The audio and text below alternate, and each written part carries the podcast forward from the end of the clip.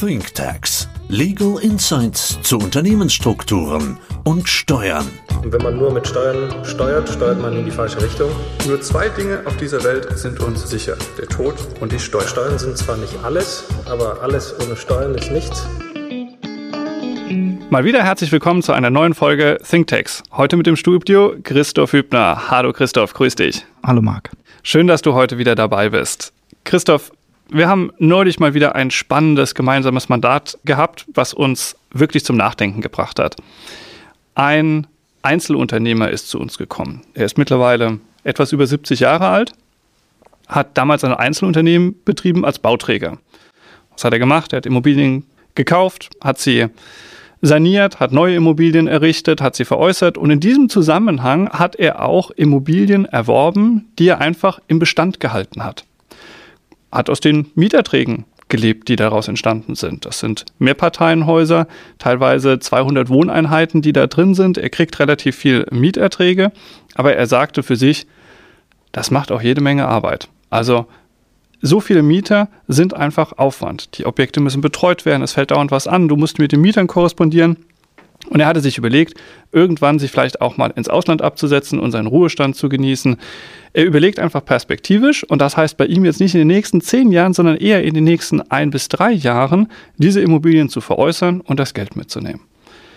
Dann hat er das einmal durchgespielt und plötzlich kam sein Steuerberater und sagte, das kannst du machen, das funktioniert auch, aber steuerlich ist das nicht ganz optimal, wenn du diese Immobilien veräußerst. Wieso ist das so? Ja, also ich vermute, dass er über die jahrzehntelange Tätigkeit diese Immobilien eigentlich zum Verkauf entwickelt hat, aber sie aus irgendwelchen Gründen auch immer dann doch nicht verkauft hat, sondern einfach zurückbehalten hat. Und die blieben dann in seinem Einzelunternehmen, das heißt im steuerlichen Betriebsvermögen verhaftet, das heißt die steuerliche Spekulationsfrist nach zehn Jahren hat nie begonnen zu laufen. Das heißt, wenn er heute hergeht und die Immobilien verkauft, besteuert er das ganz normal im Rahmen seines Gewerbebetriebs. Aber da ist er erstmal vom Glauben abgefallen und sagte, wie, für mich greift die Spekulationsfrist nicht, ich bin doch Einzelunternehmer. Aber vollkommen richtig, was du sagst. Auch als Einzelunternehmer gibt es eben ein Betriebsvermögen und sie sind bei ihm steuerlich in diesem Betriebsvermögen. Und jetzt hat er folgenden Effekt. Er sagte uns dann, wenn es gut läuft, kriegt er sie für 25 Millionen veräußert. Wenn es nicht so ganz gut läuft am Kapitalmarkt, 20 Millionen. Aber auch das ist ja wahnsinnig viel Geld. Hat aber folgenden Effekt, wenn er 20 Millionen Ertrag bekommt aus der Veräußerung der Immobilie, was passiert dann auf der steuerlichen Seite? Naja, erstmal rechne ich noch die verbliebenen Buchwerte, die noch in seinem Einzelunternehmen in der Bilanz äh, sind, gegen. Wir machen es einfach, wir sagen dann, der Gewinn, der dann tatsächlich entsteht, sind dann runde 10 Millionen, egal welches Szenario greift, damit es leicht zum Rechnen ist. Mhm. Und wenn er jetzt hergeht und verkauft die Immobilien, dann würde er quasi mit 10 Millionen Euro Gewinn im absoluten Reichensteuersatz bei 45 Prozent liegen, plus Zuschlagsteuern, Solidaritätszuschlag. Das heißt, knapp 50 Prozent würden an laufender Ertragssteuer im Exit-Szenario eintreten. Heißt 5 Millionen Steuerlast für den Fall, dass er verkauft. Absolut. Und er war mega unglücklich. Was hätte er denn damals anders machen können? Er hätte die Immobilien, als er gemerkt hätte, dass er sie nicht veräußern wird am Markt, im Rahmen seiner Bauträgertätigkeit einfach in sein steuerliches Privatvermögen entnehmen müssen durch einen Entnahmeakt. Und dann hätte er ganz normal das Thema Spekulationsfrist gehabt. Das heißt, er hätte nach zehn Jahren diese Objekte steuerfrei veräußern können und hätte die 10 Millionen voll vereinnahmt, die du gerade exemplarisch gerechnet hast und eben keine 5 Millionen Steuerlast. Genau. Wie ist das denn?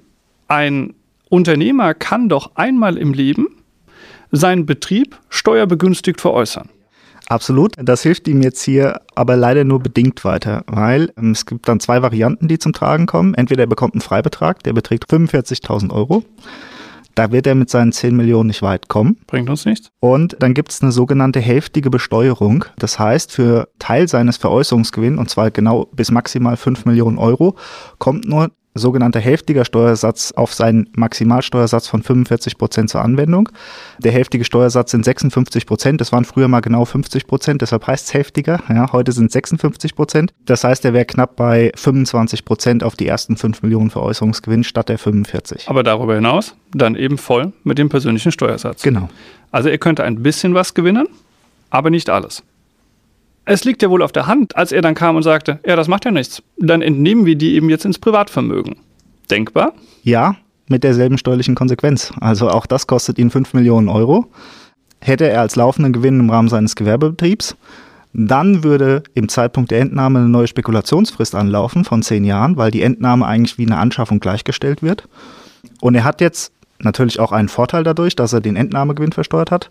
Er hat jetzt eine neue Abschreibungsbemessungsgrundlage im Rahmen seines Privatvermögens. Das heißt, über die nächsten 40 oder 50 Jahre holt er sich dann quasi wieder einen Steuervorteil ins Haus, den er gerade aufgedeckt hat verstanden. Aber allein diese Betriebsaufgabe, die da stattfinden würde, diese Entnahme ins Privatvermögen, würde eben zu der faktisch gleichen Steuerlast führen, wie wenn er sie im Betriebsvermögen veräußern würde. Richtig, es wäre sogar noch schlimmer, weil bei der Veräußerung kriegt er wenigstens einen Verkaufserlös, womit er die Steuer bezahlen kann. So ist es. Und bei der Entnahme aus dem Betriebsvermögen müsste er die Steuer trotzdem zahlen, aber hat noch gar nichts erlöst. Das heißt, er müsste sofort, er wäre gezwungen, ganz, ganz schnell zu verkaufen, damit er überhaupt die Steuern bezahlen kann. Es sei denn, er hat die 5 Millionen, die wir vorhin ausgerechnet haben, einfach beiseite liegen. Richtig. Nun gut, alles nicht so prickelnd.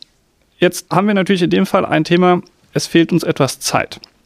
Es fehlt uns Zeit, weil er sagt, ich bin über 70 und ich möchte meinen Lebensruhestand genießen und ich will das nicht mehr verwalten. Ich kann das auch nicht mehr verwalten, wenn ich über 80 bin. Das verstehe ich auch. Er sagt, ich will eigentlich in ein bis drei Jahren rausgehen. Deswegen haben wir einfach mal die Köpfe zusammengesteckt und haben gesagt, wenn das alles so einfach nicht klappt, was könnte man denn stattdessen gegebenenfalls machen? Ja, eigentlich die einzige Alternative die für ihn übrig bleibt, ist, er nimmt sein heutiges Einzelunternehmen als Bauträger und bringt das in eine GmbH steuerneutral ein und deckt dann erstmal durch den Einbringungsvorgang nicht die stillen Reserven in den Immobilien von 10 Millionen auf.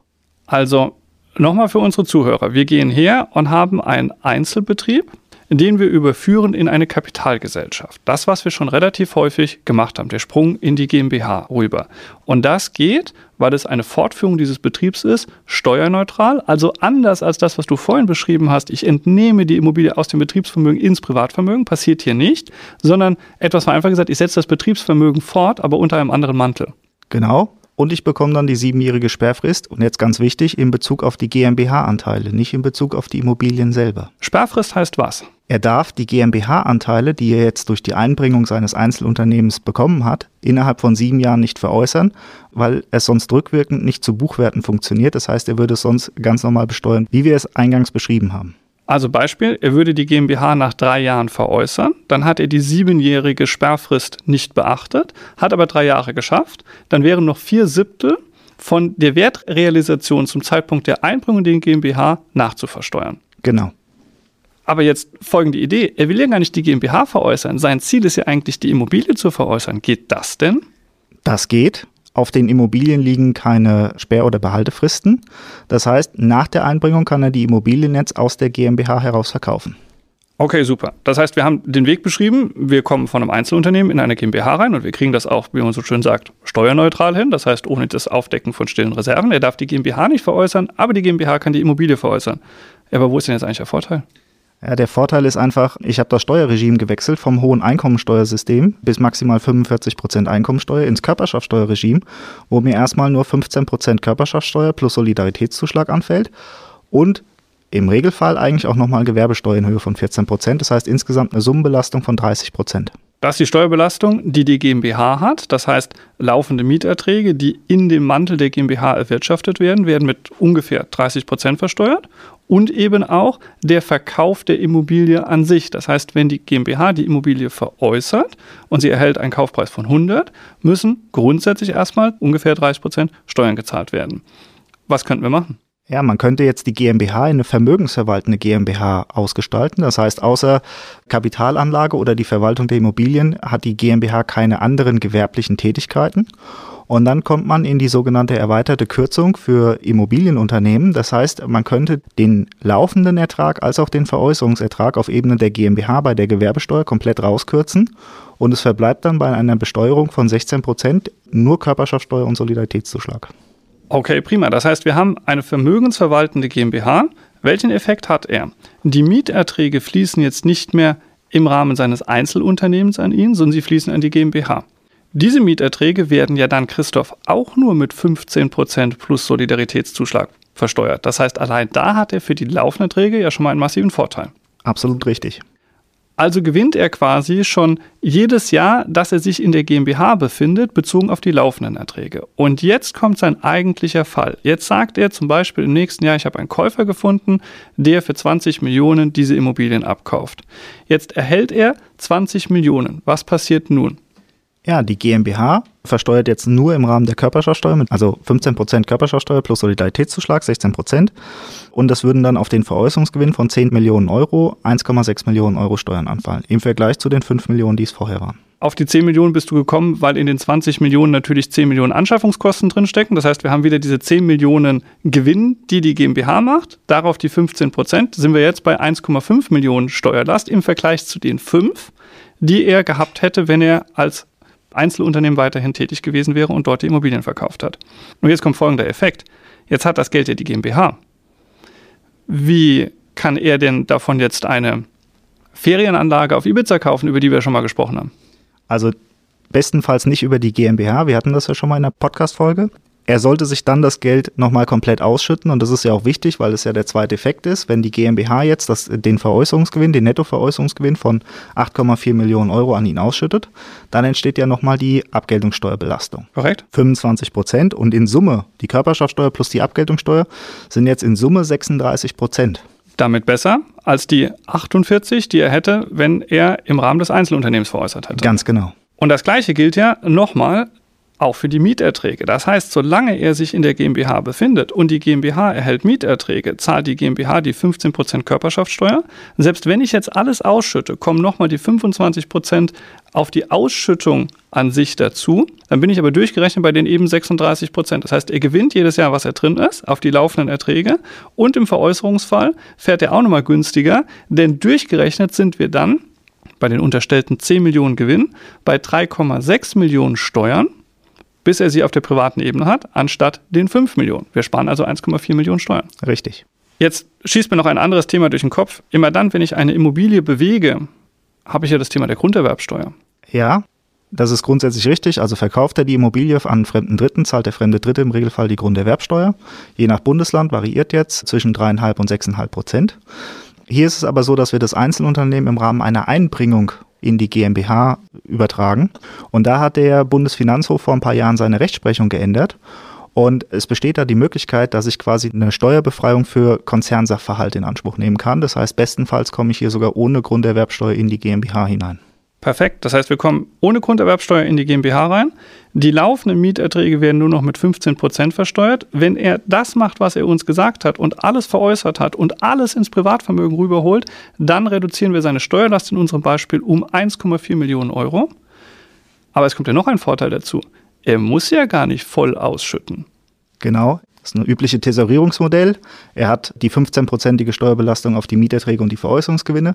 Er wird ja das Vermögen den gesamten Veräußerungserlös nicht sofort zum Leben brauchen, sondern nur peu à peu.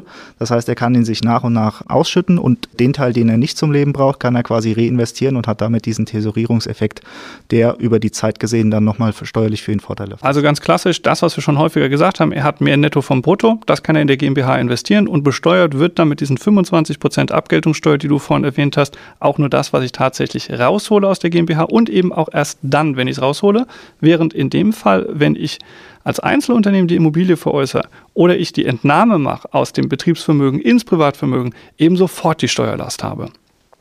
Aber das ist doch eine super Sache. Da können wir doch mit ihm drüber sprechen und sagen, wir haben eine Lösung gefunden, wie es uns gelingt, erstens deine Steuerlast effektiv, selbst wenn er alles aus der GmbH rausholen würde, um bis zu 1,4 Millionen Euro zu reduzieren. Und das Geld, was er nicht dringend zum Leben braucht, das kann der GmbH bleiben. Die GmbH kann damit wirtschaften, das ist eine Spardose, aus der holt er sich nur das, was er tatsächlich braucht und auch dann tritt nur die Steuer ein. Das ist doch ein eleganter Weg. Absolut. Perfekt. Christoph, hat wieder viel Spaß mit dir gemacht. Herzlichen Dank. Danke auch.